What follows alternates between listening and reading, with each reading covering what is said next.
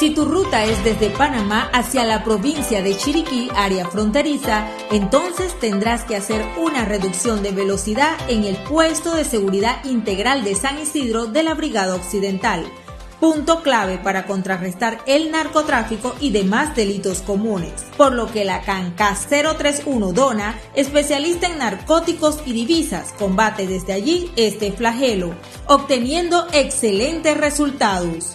De esto nos comenta el guía canino sargento Marcelo Reyes. Bueno, la candona, ella es buena en narcótico y en divisa.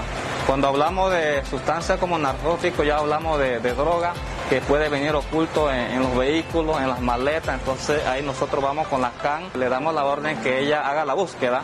Si haber algo oculto en los vehículos, en la maleta, alguna sustancia oculta, entonces ella va a dar una alerta, puede ser sentado, puede ser una, eh, una estática.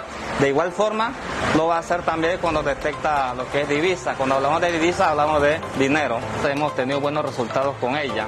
Lo más reciente, le explico, tuvimos resultados de un decomiso de 33.600 dólares de un dinero de dudosa procedencia.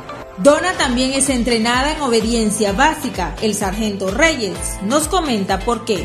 Eh, nosotros los guías caninos que estamos haciendo a la Brigada Occidental también le hemos dado obediencia básica los cuales el sentado, el, saludo, el echado, eso es para qué? Para que ella se desestrese a la hora que vamos a trabajar y nosotros tengamos un vínculo de binomio con el canino.